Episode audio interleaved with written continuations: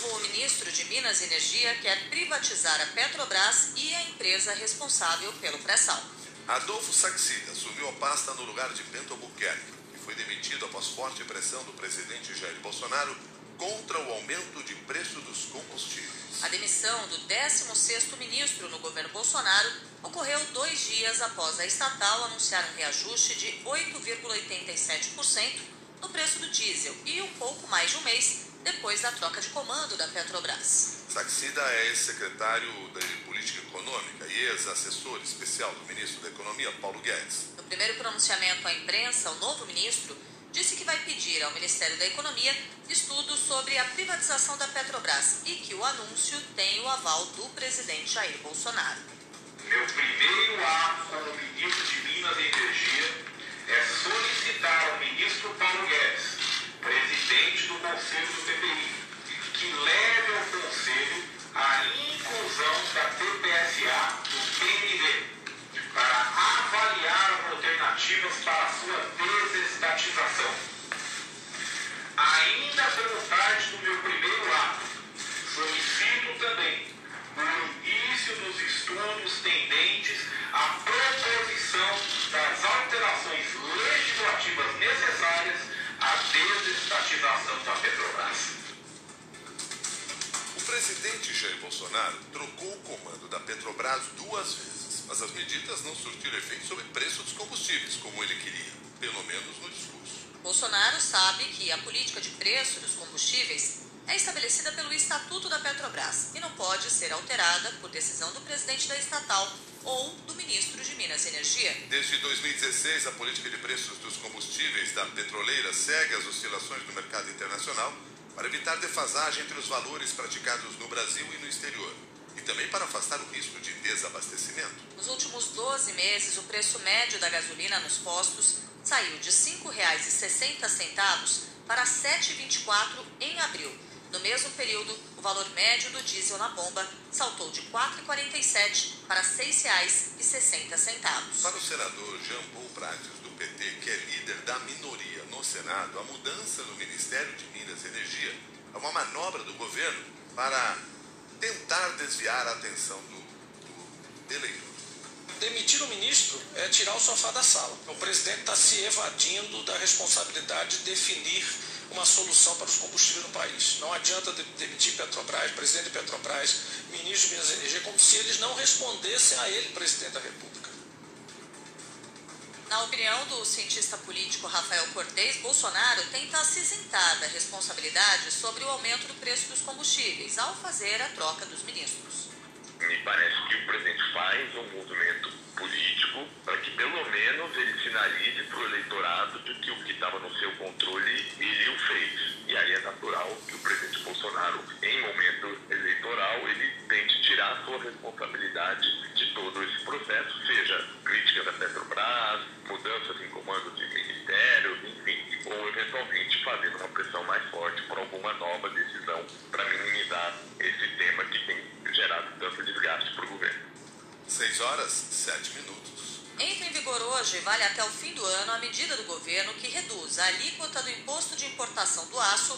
zera a taxa de outros produtos, incluindo sete alimentos. Foram zeradas as alíquotas de carnes desossadas de bovino, pedaços e miudezas de frango, trigo, farinha de trigo, milho em grão, bolachas e biscoitos e outros produtos de padaria e pastelaria. Além dos alimentos, houve mudança nas alíquotas do imposto de importação de dois insumos que são usados na produção agrícola. O secretário executivo do Ministério da Economia, Marcelo Guaranis, reforçou que o objetivo da medida é conter a inflação, mas admitiu que o efeito não será imediato. Sabemos que essas medidas não revertem a inflação, mas essas medidas elas aumentam a contestabilidade dos mercados. Então, um produto que está começando a crescer muito de preço, diante da possibilidade maior de importação, os empresários pensam mais, pensam duas vezes antes de aumentar tanto o produto. Essa é a nossa grande lógica com esse instrumento. Em abril, o Brasil registrou uma inflação de 1,06%, o maior patamar para o mês desde 1996. Em 12 meses, os preços subiram em média 12,13%. A meta do Banco Central para este ano é de 3,5%, com tolerância de até 5%. A inflação segue subindo apesar do aumento da taxa de juros, está em 12,75% ao ano. Entre os itens que mais contribuíram para a inflação estão os combustíveis, impactados pela guerra na Ucrânia. Durante discurso em Maringá, no Paraná, o presidente Jair Bolsonaro tentou minimizar a disparada da inflação e do preço dos combustíveis no país e culpou os governadores pela situação econômica. Apesar da inflação estar alta no Brasil, bem como a questão dos combustíveis, na nossa terra, efeitos são menores. Que isso que nós passamos no momento é fruto de uma política equivocada adotada por muitos governadores por ocasião da pandemia, que foi aquela máxima: fica em casa que a economia a gente vê depois. 6 horas e 9 minutos. Representantes do Conselho de Direitos Humanos da ONU voltam a se reunir hoje para discutir a guerra na Ucrânia, que completa 77 dias sem perspectiva de cessar fogo. A Rússia não vai participar do encontro da ONU porque foi suspensa do Conselho após o massacre das tropas russas a civis em Bucha. Nesta madrugada, os confrontos continuaram intensos na fronteira da Ucrânia com a Rússia. Uma pessoa morreu e três ficaram feridas após um bombardeio à cidade de Belgorod. No leste do país, a população de Sloviansk foi orientada a não sair de casa depois que um bombardeio provocou um vazamento de nitrato de amônio, uma substância altamente explosiva. Você está acompanhando os destaques do Jornal da CBN.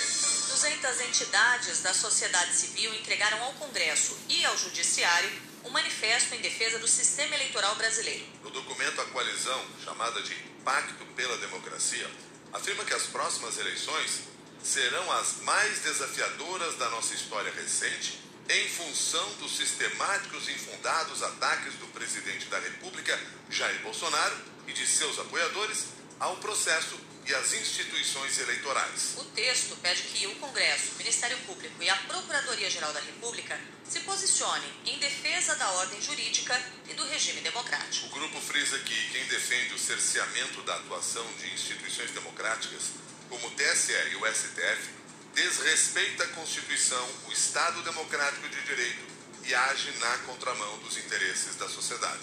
O presidente do Instituto Não Aceito Corrupção, Roberto Oliviano, criticou a postura do presidente Jair Bolsonaro e de seus apoiadores contra as instituições. O que não se pode admitir é o discurso tirânico e golpista de fechamento do Supremo Tribunal Federal. Isto foi ouvido de novo no último dia 1 de maio. Isto foi ouvido no dia 7 de setembro. Quem se preocupa com a democracia no Brasil e as 200 entidades do Pacto pela Democracia, o Instituto Não Aceita Corrupção, o Movimento do Ministério Público Democrático, estamos preocupados com a preservação da democracia. É isso que nos trouxe hoje a Brasília. Não admitimos retrocessos, não transigimos com a democracia.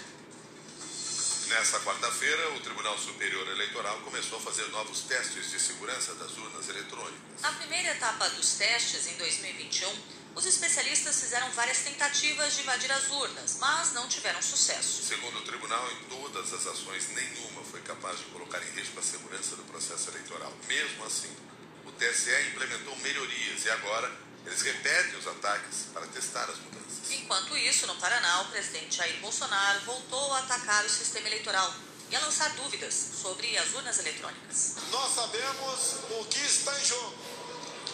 Todos sabem o que o governo federal defende. Defende a paz, a democracia e a liberdade. Um governo que não aceita provocações. Jogar dentro das quatro linhas. Nós não tememos resultado de eleições limpas. Nós queremos eleições transparentes, como a grande maioria, ou por que não dizer, a totalidade do seu povo. 6 e 13.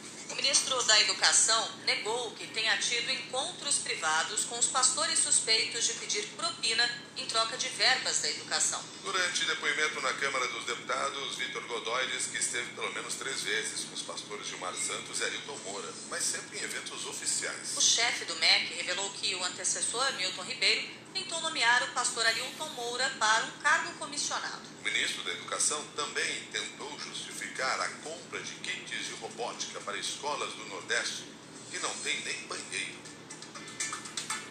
Se eu tiver que esperar, como Ministério da Educação, que as escolas estejam em perfeitas condições para enviar a elas materiais de qualidade, para que sejam trabalhados em sala, eu vou estar privando aqueles alunos, além de não terem né, condições mais adequadas como deveriam ter, também não terão os materiais de, de mesma qualidade. É, o paralelo seria, porque a escola não tem banheiro, eu vou parar de enviar o, o livro didático.